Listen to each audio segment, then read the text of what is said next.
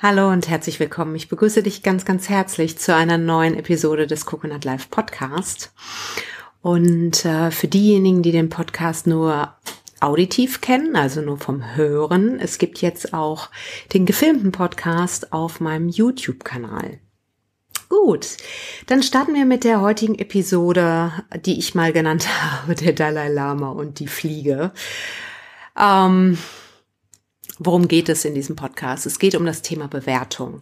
Ich weiß nicht, wie du das erlebst. Ich habe den Eindruck, unsere heutige Zeit ist, ähm, lädt uns sehr stark dazu ein, dass wir anfangen zu werten.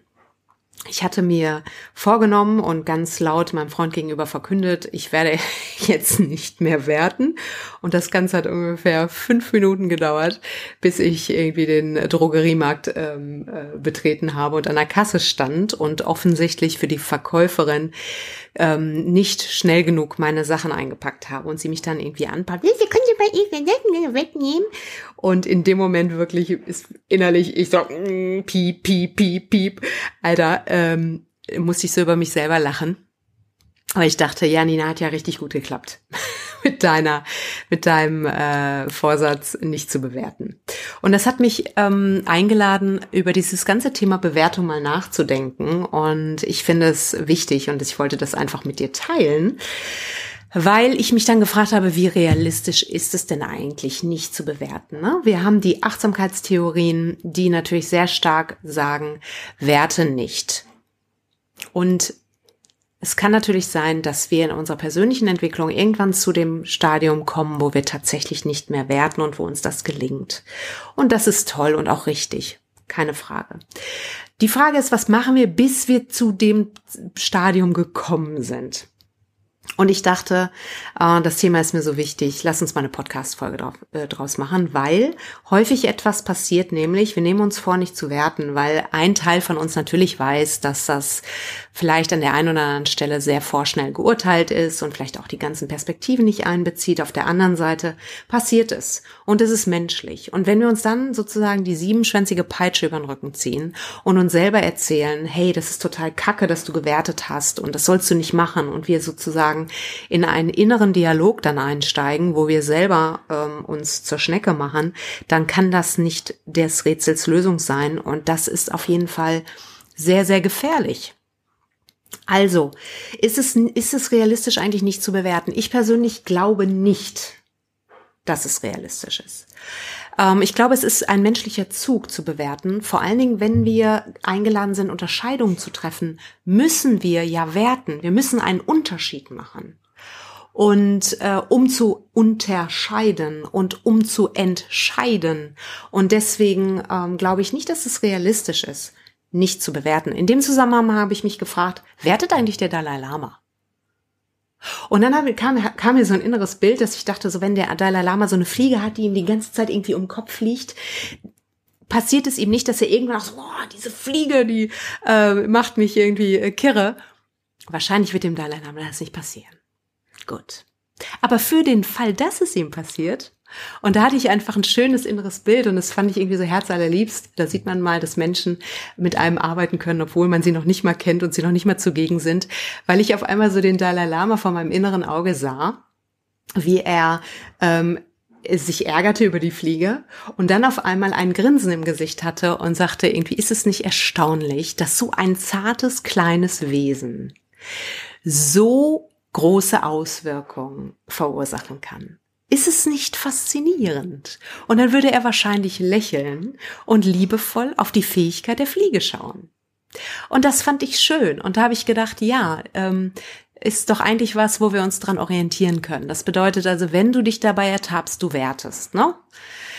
Dann geht es darum, sozusagen erstmal liebevoll mit dir zu sein und zu schauen, was ist dir denn da wichtig? Weil ähm, ich glaube, dass wir im Augenblick gerade sehr, sehr viel über uns selber lernen und dass wir sehr stark in Kontakt mit unseren Werten kommen.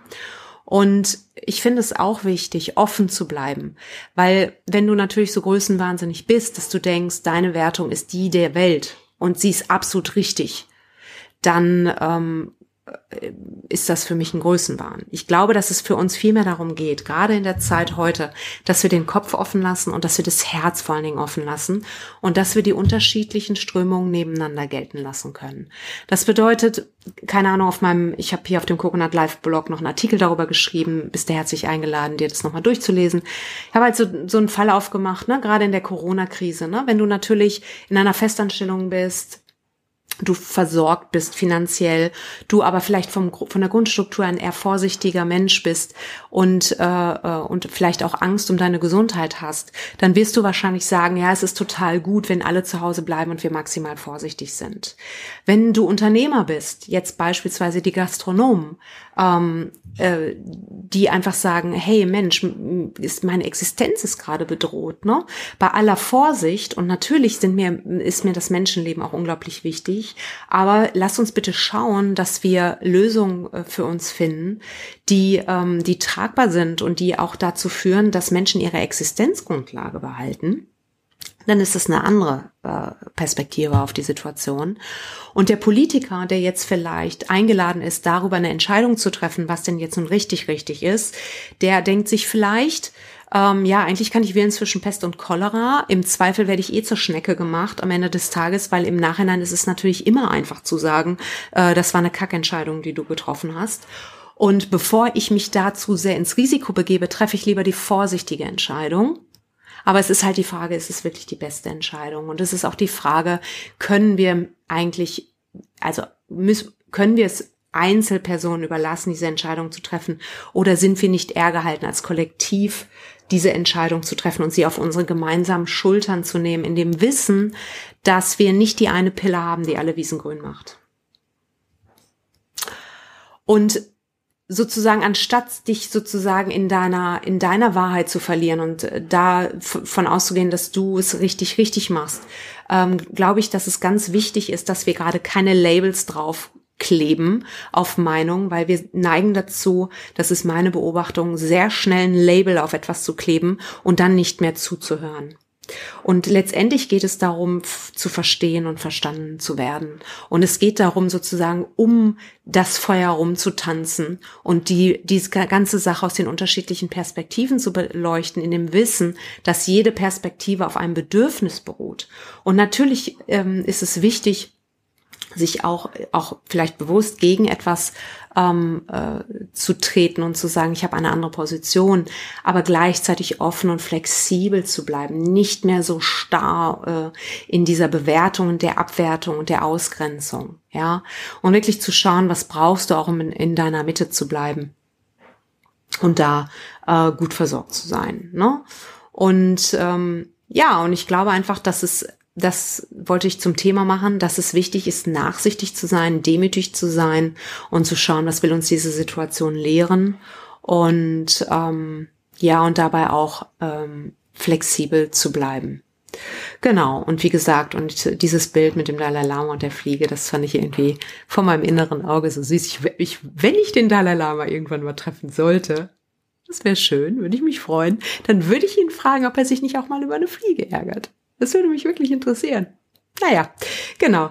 So, und in diesem Sinne ähm, ist das sozusagen die Inspiration für die heutige Podcast-Folge. Sag mir gerne, was du mitnimmst. Sag mir gerne auch, was deine Perspektive äh, ist. Und ähm, ja, ich freue mich sehr, dass du da bist. Wenn du das nicht auf der Coconut Live Webseite dir anhörst, anschaust, dann komm auf jeden Fall rüber www.coconut-live.de. Da gibt es ähm, viele tolle Inspirationen wenn du mehr über Achtsamkeit lernen möchtest, dann äh, kannst du das in meinem Achtsamkeits-Online-Kurs ähm, tun und äh, findest du auch einen Link auf meiner Webseite.